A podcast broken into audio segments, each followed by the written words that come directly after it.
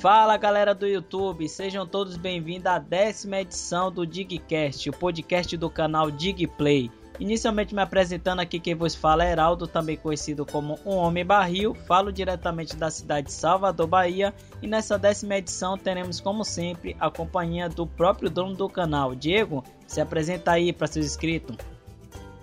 E aí pessoal, sejam bem-vindos ao canal Digplay, quem fala é o Diego. Estamos com mais uma edição do Digcast aqui, junto mais uma vez com o Barrilzeira da Bahia e com Koguma. Se apresenta aí, Koguma.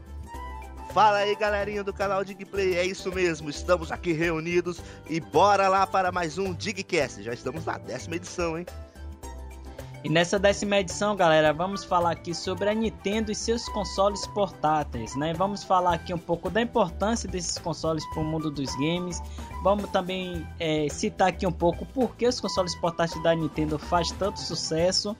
E no final do cast, do meio para o final, a gente vai falar aqui sobre a nova concorrência que esses portáteis estão sofrendo, né? Os tablets, os smartphones. Será que o futuro dos consoles portáteis está realmente ameaçado? Será que o NX é a solução para essa nova concorrência?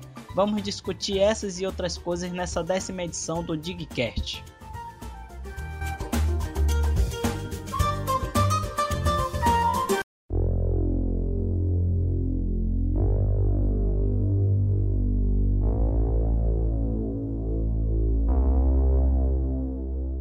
Então vamos lá, galera, começar o nosso bate-papo aqui nessa décima edição do Digcast, falando sobre a Nintendo e seus consoles portáteis. Por que os consoles portáteis da Nintendo faz tanto sucesso? Nada mais justo do que a gente voltar um pouco às origens e explicar um pouco como foi que surgiu e quem criou os consoles portáteis da Nintendo, né? Voltando um pouco aí para os anos 80, né? Lá por volta de 1980 exatamente, Gunpei Yokoi, que era um desenvolvedor e um engenheiro que trabalhava na Nintendo, ele criou o primeiro portátil da Nintendo e provavelmente do mundo dos games. E não era o Game Boy como muitas pessoas imaginavam, inclusive eu. Só que como eu andei pesquisando, vi que o primeiro console foi o Game Watch, né? Um console pouco desconhecido, só que ele teve muita importância aí para o mundo dos games. Não foi isso, Koguma? Exatamente, o Gunpei Yokoi foi uma das mentes aí da Nintendo que provavelmente é, iniciou e direcionou a Nintendo assim nesse caminho dos games. E o Game Watch é a maior é, explica explicação para isso, né? O Gunpei Yokoi é, ele percebeu, né, que várias pessoas ao seu redor, assim, é, ficavam com a calculadora se mexendo ali, então ele viu que ali tinha algo interessante que poderia ser desenvolvido. O Game Watch foi um, uma espécie de minigame naquela telinha de L, é, LCD, cristal líquido, né, que entretinha né, a pessoa a sempre tentar passar aquela, aquela fase do minigame. Tinha nível de dificuldade que você poderia alterar e tinha os botões de ações. Interessante também que em 82, por exemplo, o Game Watch recebeu duas telas. Ele conhecido como Game Watch é, Multiscreen. E veio com Donkey Kong, por exemplo, e foi, foi a ele que o Gunpei introduziu, por exemplo, o D-pad, ficou famoso depois nos consoles de mesas da Nintendo. Também aqui só uma curiosidade, é, o Game Watch em si se chamava Game Watch, porque quando você terminava o joguinho, você ainda poderia deixar ele ali de pé é, com uma função relógio ativada. Futuramente, alguns modelos também apresentavam um alarme para ele poder é, despertar como um, esses relógios assim tradicional que a gente usa. Pois é, galera, só pelo que o Koguma falou, já deu para ver as revoluções que esse primeiro console de que esse primeiro console portátil trouxe para Nintendo, não só para Nintendo, mas para o mundo do, dos videogames. Um console que surgiu em 1980 trouxe tela de LCD para um portátil, trouxe é, as duas telas, né? Que o, o DS hoje nada é mais do que uma evolução do Game Watch trouxe a questão do Gamepad, como a gente ressaltou no último Digcast, que foi uma das grandes inovações que até hoje é utilizado no mundo dos games. E depois disso a Nintendo veio lançando outros modelos aí de, de Game Watch que durou, que teve uma vida ali mais ou menos de 10 entre 11 anos. Agora, Diego, avançando um pouco mais na linha do tempo e falando mais agora sobre o Game Boy, que também foi criado pelo Gunpei Yokoi e o Game Boy Advance e o próprio DS. Na sua opinião, por que os consoles da Nintendo, os consoles portáteis, faz tanto sucesso? Simples, jogo. É o que faz alavancar a venda dos consoles. O, o Miyamoto, o Red e o próprio Iwata sempre falou isso que jogo vende console. Era uma das propostas com o Yu que não deu certo, né? Mas isso sempre aconteceu. A gente vê tanto em console de mesa quanto em console portátil. A gente volta lá, como você falou, é, logo depois do Game Watch, vamos para o Game Boy. O Game Boy, quem alavancou as vendas assim absurdamente foi o Tetris. O Tetris foi um, um, jogo que não é criado pela Nintendo, a Nintendo comprou lá dos russos, tem uma história toda bem interessante, história é bom, até depois quem tá ouvindo aqui se interessar, dar uma pesquisada. A Nintendo publicou o Tetris no Game Boy e foi um sucesso absurdo. Você via lá a galera, os paizão lá de 40, 50 anos jogando os Game Boys do filho, então comprando o Game Boy para ele pra poder jogar Tetris. E, e o Tetris popularizou o Game Boy. Posteriormente, nós tivemos o lançamento do tão fenômeno Pokémon no console que vendeu horrores, já numa base que já estava enorme por causa de Tetris. Então, se você fizer uma retrospectiva, ou então avançar para os dias de hoje, você vê que muitos jogos é, é, lançados juntos com o console, então um pouquinho depois, é o responsável pelo boom daquele console. Vamos pegar rapidamente só aqui um, uma pequena comparação. A gente vai chegar lá mais pra frente, mas de 3DS e Vita, né? O 3DS é um hardware muito inferior, mas por causa de seus jogos ele ficou mais é, no mercado, ficou mais evidência no mercado do que o Vita, que é muito mais poderoso do que ele. Então, sem dúvida, é um conceito da Nintendo. A Nintendo fala isso, a Nintendo prega isso e é uma realidade. Jogo vende console.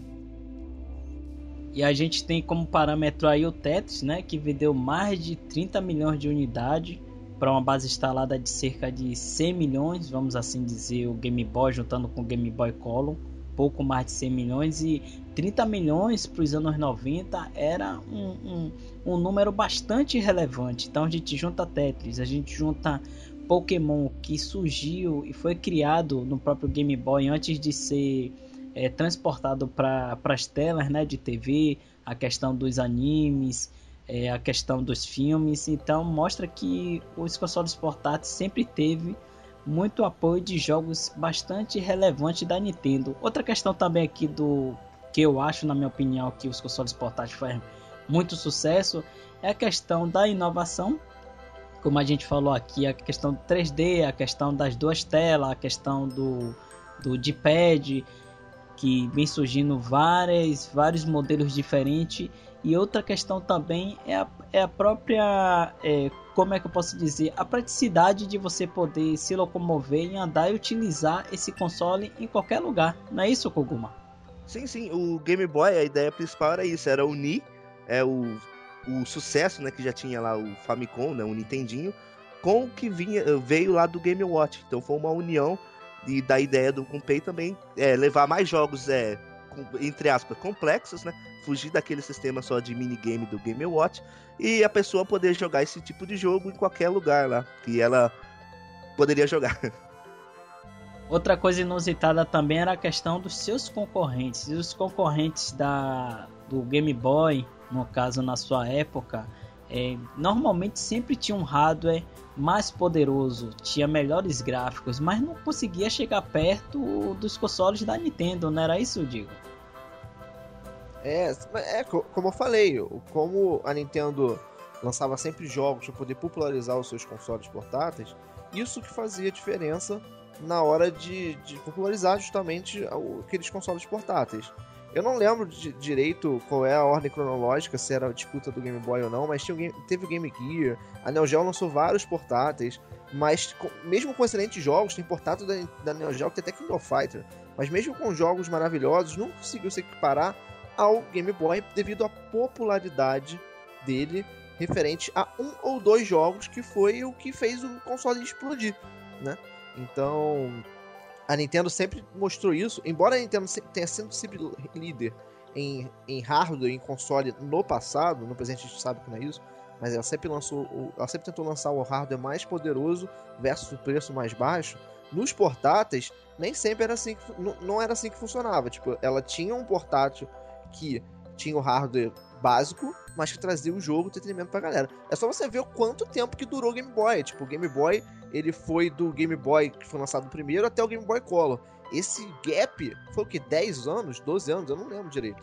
Então você ficou com o mesmo hardware aí anos, tipo uma década, é... porém os jogos sustentavam isso. Foi até interessante você falar sobre a questão do gap, né, da, da timeline, o tempo de duração.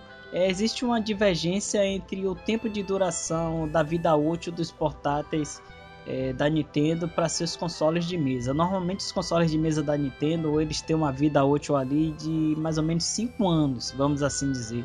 Já os portáteis ele tem um tempo de vida ali em média 10 anos, né? Justificativa essa é a questão de novos modelos, né? A própria questão do Game Boy para Game Boy Color, trazendo um jogo que só tinha uma cor ali que era mais ou menos um, um preto com, com verde, com verde assim meio parecia um verde branco e o Game Boy Color trouxe outras cores. Então é uma característica de praxe já dos consoles portáteis da Nintendo de ao longo do tempo sempre estar tá trazendo novos modelos. O próprio 3DS aí já teve o 2DS, o XL então já é uma característica mesmo dos consoles portáteis da Nintendo.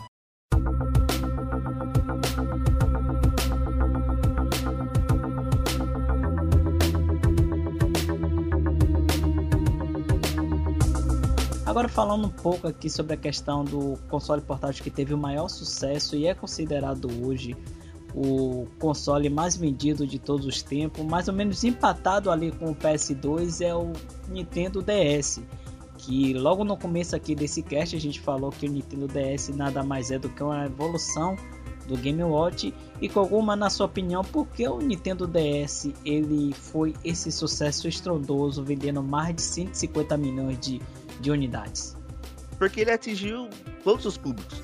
É, principalmente ele pegou muito do, do público casual. Eu lembro de ver velhinhos, né? Esses idosos assim, que eles jogavam o dia inteiro o DS com aquele Brain Age, né? A gente vê como que eles gostavam desse, de, dessas revistinhas de quebra-cabeça, essas coisas, e quando eles viram a oportunidade de estar ali na palma da mão, controlando aquela canetinha e respondendo as, aquelas questões do jogo, eles gostaram, e o jogo foi uma febre na era do DS. Teve também o, Ninten o Nintendogs, também atingiu muito o casual, e também, por, em contrapartida, teve outros jogos que pegaram jogadores, é, esses jogadores mais hardcore.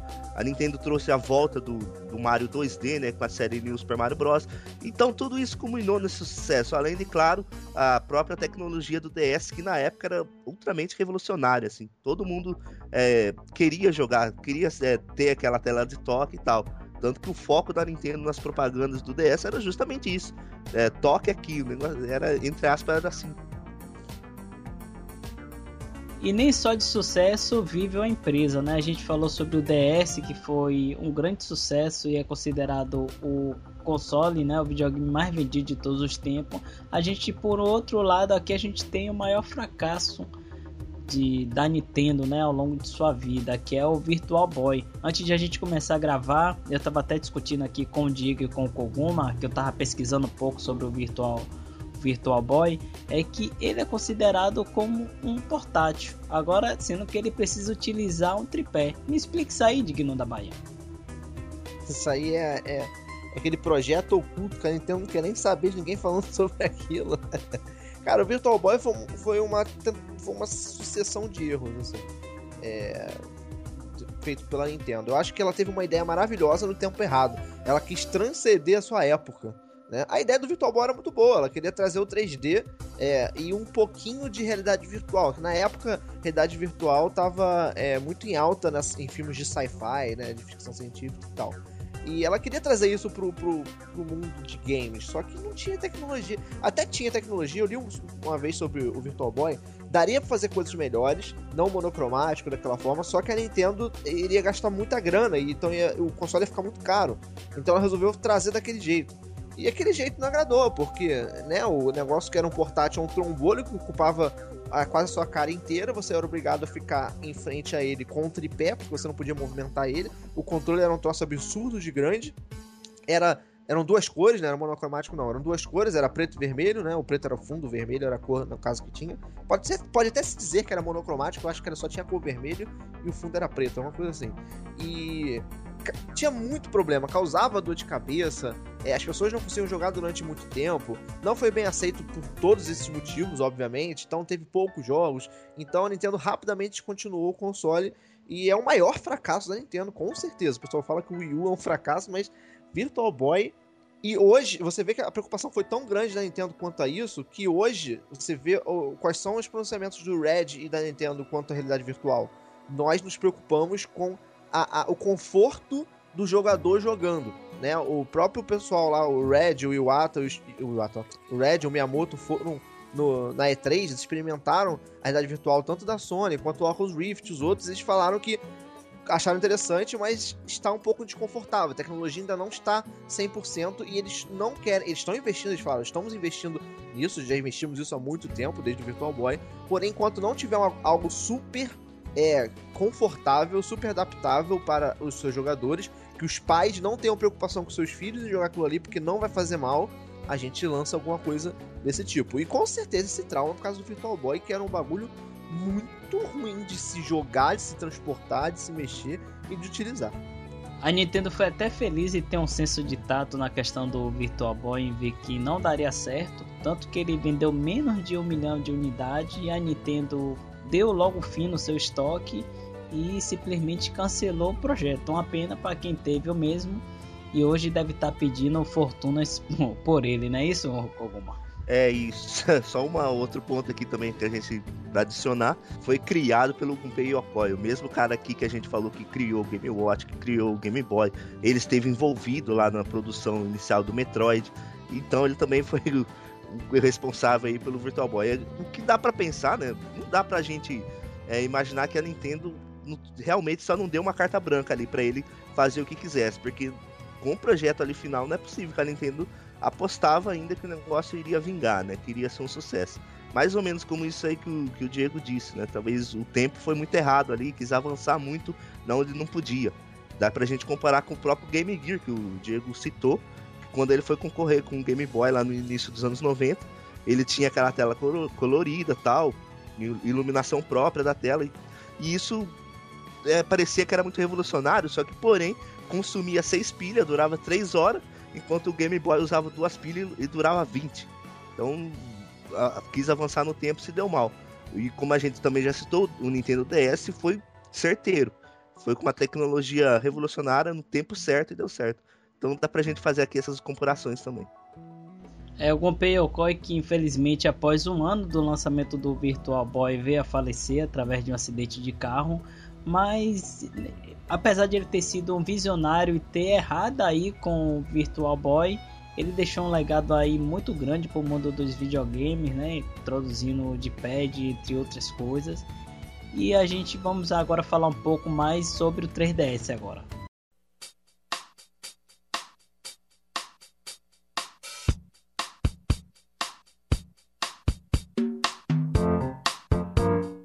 Agora indo para uma parte aqui da nossa discussão, um ponto chave é a questão do 3DS. A gente inclusive já discutiu um pouco sobre o 3DS em alguns digcast aqui.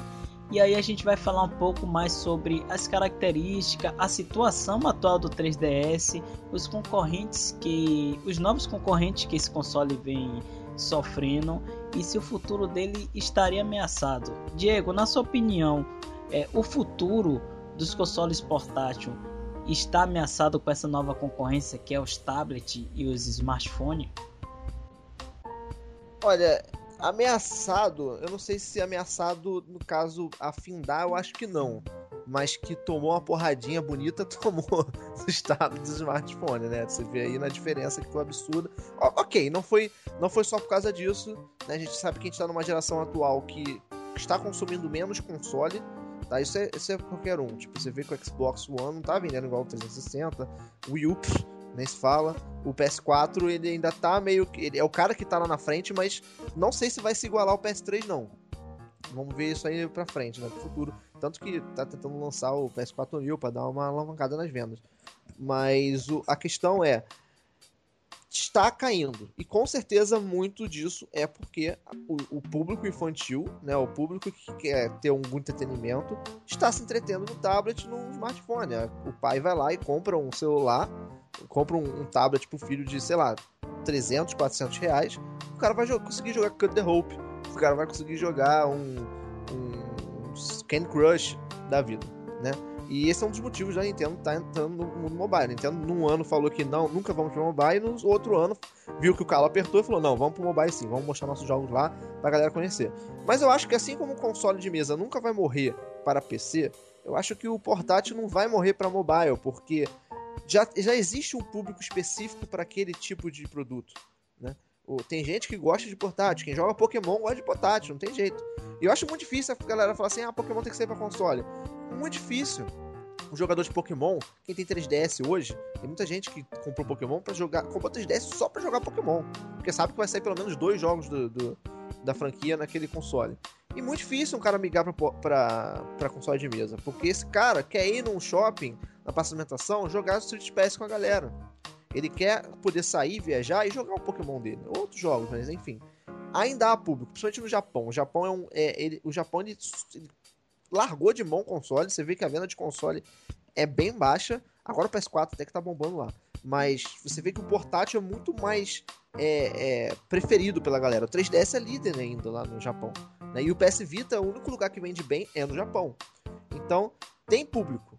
O portátil eu acho que não vai morrer pro smartphone, pro mobile, porque a gente não tem jogos hardcore. Quando digo hardcore, são jogos contínuos, né? É, ou então você pega um exemplo simples. Você pegar Super Mario 3D Land, você não consegue jogar um Super Mario 3D Land num, num smartphone, pô. É impossível jogar naquela tela de toque. Né? Então tem jogos específicos que só se dão bem no portátil. E esse público ainda é muito grande. Ainda tem uma galera que gosta muito de jogar no portátil. Então não acredito que vai migrar totalmente. O que tem que acontecer é a Nintendo se adaptar aos tempos, que é o que a gente está vendo meio que acontecer com o NX, que a gente vai falar mais para frente. Eu também acho, assim, só fazendo um, uma adenda aqui também, que não, não vai dar para substituir por inteiro por conta disso que o Diego falou, dos jogos. Fazendo um comparativo aqui, quando o Diego falou lá no início lá do sucesso do Game Boy, que era o Tetris, né? A pessoa, se ela quisesse jogar um Tetris, ela tinha que comprar um Game Boy. Ela tinha que ter um, um, console, um console portátil da Nintendo.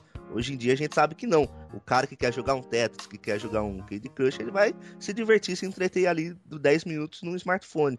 Então esse, esse é o público que eu acho que a Nintendo vai, vai perder assim né, com os seus consoles portáteis. Mas aquele público fiel aí que o Diego já destacou muito bem, não, não vai perder. Eu não vejo como ela perder isso não. Só para efeito de comparação aqui dos nossos ouvintes, a situação atual hoje do 3DS é o seguinte: o 3DS ele foi lançado em 2011, já estamos em 2016, ou seja, 5 anos é praticamente de vida. O 3DS já sofreu preço de corte, já teve lançamento de vários jogos aí de peso e também tem a questão do número de vendas, né, que é sempre um parâmetro a se utilizar. Se a gente for pegar os seus antecessores, é, o Game Boy Color, o Game Boy normal, o Game Boy Advance, o, o próprio Nintendo DS, o 3DS ele está muito abaixo, né? Ele ainda não chegou a 60 milhões de unidades vendidas. Concordo com o Diego na questão que ele falou que no Japão os consoles portáteis ainda é forte, o 3DS também, Porém, se a gente for analisar graficamente, mundialmente, tem semanas que o PS4 vende mais do que o 3DS. Então já se ligou pelo menos um senso ali de urgência da Nintendo. É, eu também acredito que os consoles portáteis não vão morrer, pelo menos não tão cedo assim como os consoles de mesa, porque existe diferenças de público, né? Tem aquele público hardcore que é amante de videogame, tem aquele público que é casual, que joga de vez em quando ou joga porque tá na moda. A gente sabe que é, vários rumores já surgiram aí sobre a questão do NX. Inclusive a gente tem aqui dois Digcast, se não me engano, o Digcast, o primeiro Digcast e o quinto Digcast que é totalmente focado no Nintendo NX e pelos rumores que já surgiu, tudo indica que o NX seja um console híbrido, ou seja, vendido como um portátil e disfarçado como um console híbrido.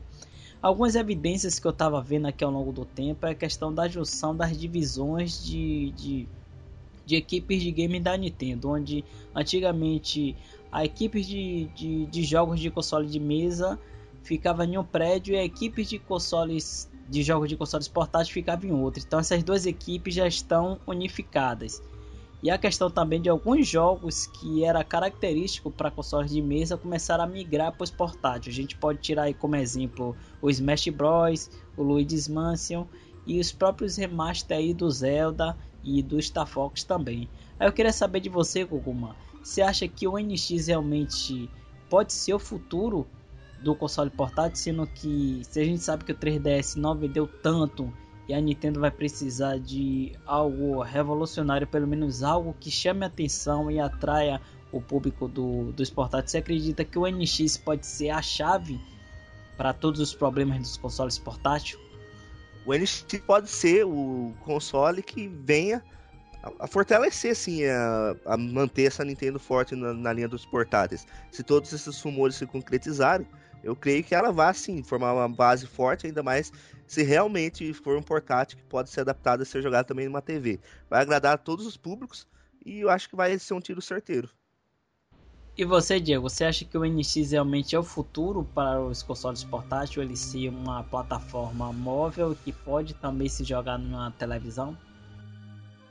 Eu acho que sim, que, que tá sendo uma boa aposta para a Nintendo. Como eu falei, como eu falei em todos os podcasts aqui, antes de sair desse rumor de, da, da Eurogamer, a Nintendo precisa vender o peixe de console portátil que liga na TV, não híbrido. Por tudo que a gente já falou em todos os casts e aqui nesse. A gente tem uma base, um, um público já de portátil definido. Um público de portátil definido dificilmente ligaria para um console de mesa. Então, você vender um portátil como híbrido vai assustar esses caras. Talvez esses caras não queiram comprar. E você vai deixar o pessoal de, de console de mesa decepcionado mais uma vez por ter um, um hardware não tão potente quanto a concorrência. Né? Então, é, para mim, o NX aposta certeira se realmente for isso, de ligar na TV, que seja um portátil que ligue na TV, ponto. Talvez um Dockstation que, que melhore a performance para ele virar um console que você compra a parte, mas é outra coisa. Até porque a gente envolve preço. Se você tiver um console que seja híbrido, ele teria que ser mais caro. O pessoal do portátil já está acostumado a pagar um preço X, valor de jogo, etc. Mas eu acho que, que essa pegada é boa, é uma boa proposta. Por quê?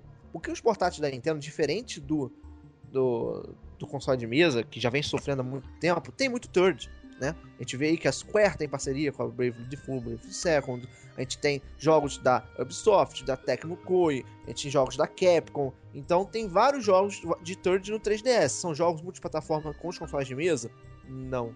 Aí que entra o grande lance. Você tiver um, um portátil, que como eles estão propondo, se for de fato um NVIDIA Tegra X1 ou X2, que tenha um poderio que dê para adaptar um jogo grande de mesa, como um The Witcher, por exemplo, para jogar no portátil, cara, você vai agradar muito, muito essa, essa, esse público que já existe de, definido de portátil, porque você vai poder jogar, além dos jogos que você está acostumado, os grandes clássicos da Nintendo, você vai poder jogar grandes jogos que a galera do, do, do, do, console de mesa joga e você não joga porque você não curte muito aquele console de mesa. Você não gosta de ficar preso na sua sala jogando, você gosta de sair para jogar, né? E você ainda vai conseguir agradar esse pessoal que gosta de console de mesa, mas não tem muito tempo para jogar dentro de casa. O maior tempo que ele tem é jogar na rua, né? Sei lá, tem muita gente que viaja. E você não consegue jogar um The Witcher 3 no 3DS no PlayStation Vita. Mas você gostaria de jogar um The Witcher 3, mas você não tem tempo de jogar em casa. Entende? Então, acho que essa união que a Nintendo está fazendo, é, é, ela é arriscada devido a justamente a talvez ela não conseguir usar o marketing muito bem pro lado dela e por você ter um hardware meio termo, muito bom para portátil e mais ou menos para console de mesa, né? Mas a proposta é boa. Eu gostei da proposta. Obviamente, a NX vai vir com outras coisas. A grande inovação dele não vai ser isso, obviamente, se isso for real. Mas eu gosto, gostei muito dessa ideia. É você unir o público de portátil que está acostumado a jogar só Pokémon, está acostumado a jogar é, o Animal Crossing, esses todos os jogos que são famosos no portátil, e dando a ele a oportunidade, cara, você vai poder também jogar é, é, esses grandes jogos que a galera tanto fala aí no console de mesa. Eu acho que tem tudo para dar certo, mais uma vez, dependendo, obviamente, do marketing da Nintendo. Nintendo não pode errar de jeito nenhum nesse marketing. Vou até abrir aqui um adendo. É, a gente falou de 3DS que não vendeu tanto no, no, assim, no seu lançamento, mas teve alguns erros. Teve erro de marketing, teve erro de lançamento de jogo. O 3DS, como o Wii U, teve um, um lançamento precário no seu, no seu início no lineup, porque assim como a Nintendo fez no Wii U, ela confiou no taco do Wii, a Nintendo confiou no taco do DS. Então ela meio que deu uma bobeada. E ela já falou: não vamos cometer o mesmo erro que a NX. A NX vai sair jogo pra caramba. E cara, se você tiver um, um, console portátil com tudo isso que eu falei, com jogo pra caramba, inclusive jogo de de jogo grande que tá pra console, eu não consigo ver o NX fracassando. Agora, Kogoma, é, o Diego falou aí sobre coisas interessantes, a questão de que a recompensa é muito maior do que o risco que a Nintendo está correndo, porque se a gente for partir da ideia de que o próximo console portátil da Nintendo seja realmente o NX, um console que parece ser e tudo indica que seja um console híbrido, você acha que esse risco que a Nintendo está correndo vale pela recompensa que ela pode ter? Porque querendo ou não, hoje o grande, o grande desafio da Nintendo é reconquistar o público de console de mesa. Porque se a gente for analisar historicamente, sinônimo de console portátil hoje é a Nintendo. Então a Nintendo ao longo do tempo sempre esteve na frente no mercado, né, em termos de venda, em termos de tecnologia, em termos de inovação, né? Não pode, não, é, ela não te, ela não esteve à frente em termos de gráfico, vamos assim dizer, mas ela trouxe muita inovação, muita diversão para esses consoles portáteis, para os seus consumidores, não só em termos de tecnologia, de jogabilidade, mas também em termos de jogos, que é uma coisa importante que o Diego ressaltou logo no começo aí do Digcast. Você acha que esse risco que a Nintendo está correndo é, vale pela recompensa que, ele, que ela pode ter de estar tá, é, reconquistando o público de consoles de mesa novamente para sua empresa? Acho que é um risco que ela vai ter que. Vai valer a pena, assim, ela arriscar, cara. Porque tal, e atrair, assim, diversos públicos. Do que ela tentar fazer um, cons um console aí de mesa é, meio padrão do que já temos aí é, na concorrência, né? Ser é, o Nintendo NX ser só mais um né, console aí na, no mercado. Eu acho que ele tem esse diferencial que vai atrair bastante gente. E eu realmente acredito que não vai faltar jogos. A Nintendo, como o Diego já destacou, a Nintendo pecou muito no início do Wii U, pecou muito no início do 3DS, e ela deve estar focada todos os seus estudos aí para fazer uma grande leva no início do, do NX. Eu acho que é assim uma chave para dar certo e atrair é, o público de fora novamente assim pro console da Nintendo, para atrair pelo portátil e ver que ele também pode ser jogado na TV e tal. Eu acho que é um, um tiro certo.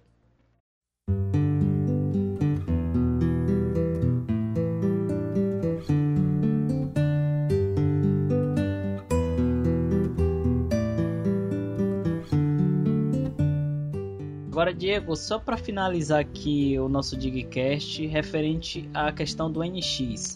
Vamos levar em consideração aqui que o NX realmente seja um console híbrido e que seja vendido como portátil. Ele dando certo e sendo sucesso, você acha que o futuro dos consoles portátil e de mesa estariam meio que sendo esse, se na unificação dos mesmos? Eu não acho que seja o futuro. É, porque console, eu acho que o console de mesa não vai morrer tão cedo. E você e tem a galera que gosta do hardcore, né? Gosta daquele ele gosta de ostentar que tem um hardware mais potente. E você não vai conseguir, você nunca vai conseguir fazer isso. É, lançar um, um hardware portátil que, que bate de frente um console de mesa com um custo menor. Isso é muito difícil de acontecer. Então acho que não, não, não vai ser um padrão isso. Acho que a gente tá apostando nesse novo formato e se der certo, pode ser que o portátil sempre tenha ligação na TV, mas é difícil porque os tempos mudam, sabe? E, por exemplo, o DS teve um grande sucesso com duas telas, a galera se interessou por aquilo. O 3DS teve um 3D que não interessou a galera e a galera cagou para as duas telas. Então, é complicado. O Wii foi a grande sensação por causa do controle de movimento. Ninguém quer mais saber de controle de movimento hoje em dia. Então, é complicado você dizer se, se isso vai se tornar uma tendência.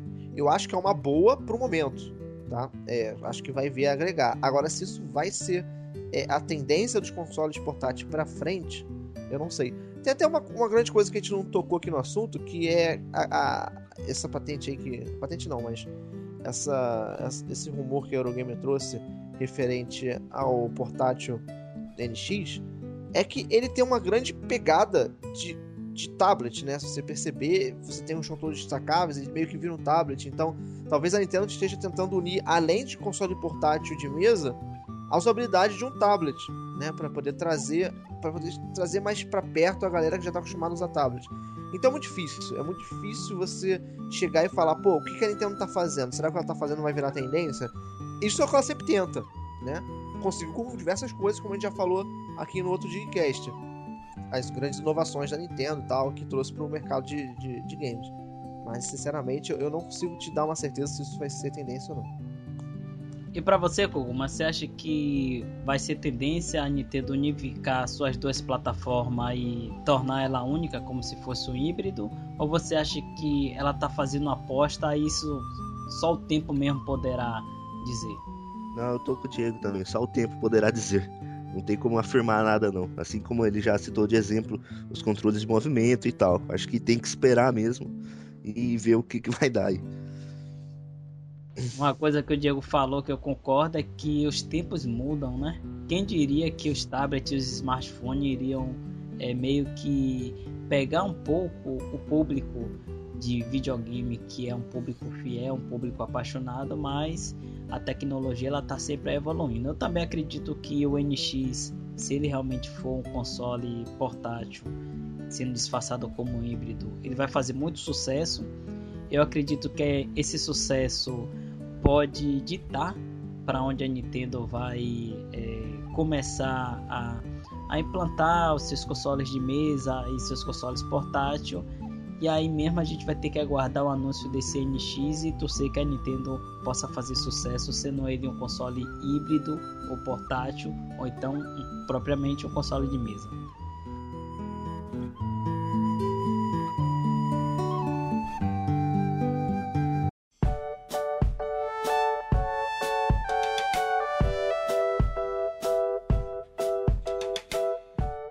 Pois é, galera, estamos chegando ao final, a décima edição do Digcast, o podcast aqui do canal Digplay. E como é a décima edição, já tiveram nove edições, então se você que é inscrito novo aqui do canal do, do Digplay, ou então se você é um ouvinte novo, pesquisa lá no YouTube, no canal Digplay, que terá uma playlist com todas as edições do Digcast, que é um bate-papo totalmente descontraído que a gente fala sobre alguma coisa relevante aqui sobre a Nintendo e eu quero também agradecer aqui a todos os inscritos e os ouvintes que está sempre acompanhando a gente aqui. A gente está tendo um ótimo feedback. É, principalmente esse tema aqui, ele foi meio que uma mistura de um, de um comentário que, que um ouvinte deixou lá pedindo para a gente fazer um Digcast sobre 3DS. Então a gente misturou uma coisa com outra aqui e acabou dando nesse tema aí. Eu espero que vocês tenham curtido essa edição. E Diego, se despede aí dos seus inscritos. Muito obrigado a todos que ouviram aqui mais essa edição, a décima edição do Digcast. Vocês que são antigos, que gostam de Digcast, vocês que são novos e não conhecem, como o Barril falou, temos aqui a playlist de Digcast com diversos assuntos, as inovações da Nintendo, Pokémon GO e a importância da franquia para a Nintendo, mais sobre NX, se você tem curiosidade de saber sobre NX, chegou novo aqui no canal, temos Digcast só sobre NX, então é curta aqui e mais uma vez, muito obrigado por estar é, nos ouvindo. E como o Barril falou, deixe seu comentário, deixe sua sugestão. A gente está sempre lendo os comentários. O Barril até mais do que eu. Ele sempre entra lá no Gigcast, fica lá comentando todo mundo, respondendo. Eu, devido a, ao grande número de comentários em geral, eu não consigo, às vezes, ler todos os comentários. Mas o Barril tá ligado, a gente tá ligado. Koguma também entra aqui, dá uma olhada e co comente aqui o que você gostaria de ouvir no Digcast aqui. Mais uma vez, agradecer ao Barril por fazer acontecer esse Digcast. Ele que é o cara aqui, ele que comanda tudo. E ao convidado, que é o Koguma, já faz parte do canal, convidado nada, ele já é do canal aqui junto com a gente, participando. Com a opinião dele é sempre super relevante e faz o Digcast ser o sucesso que é também. Koguma, faz o jabá do seu canal, se despede aí, vai. É isso aí, galerinha. Valeu aí, Barrilzão. Valeu aí, Diego. E valeu aí todos os Digplayzettes aí que estão ouvindo o nosso Digcast. Já chegamos aí na décima edição. E é isso mesmo, galera. Deixe sempre seu comentário aí pra, pra gente ler e ver assim o que a gente pode melhorar sempre e trazer também de conteúdo aqui para os futuros Digcast. E também, quem quiser conhecer o meu canal, é só ir lá no Cogumelo do Zelda. Tem vários também. Tem vários vídeos também só sobre Nintendo. Tem algumas zoeiras ali que a gente faz para divertir também. Enfim, é isso aí. Agradecer mais uma vez a todos os ouvintes aqui do canal Digplay. É, só lembrando que a gente sempre olha lá todos os comentários, a gente sempre analisa todos os feedbacks que a gente recebe. É muito importante para a gente estar tá melhorando aqui o, o, o, podcast do canal Digplay. E a galera que quer saber mais sobre o projeto do Barril, dá uma, uma conferida lá no canal Pronto pro Jogo. Eu faço parte de um podcast lá chamado Bate-Papo do Boteco dos Games. Inclusive, o Bate-Papo do Boteco dos Games estará completando um ano nesse mês de agosto, dia 28. A gente vai fazer uma live que vai ter sorteio de jogos de PS4, de Xbox One, do Wii U e também de amigos. Então, dá uma conferida lá que vai estar aqui no, na descrição desse Digcast. Então é isso aí. Espero que vocês curtam essa edição. Forte abraço a todos e valeu! Valeu! Valeu!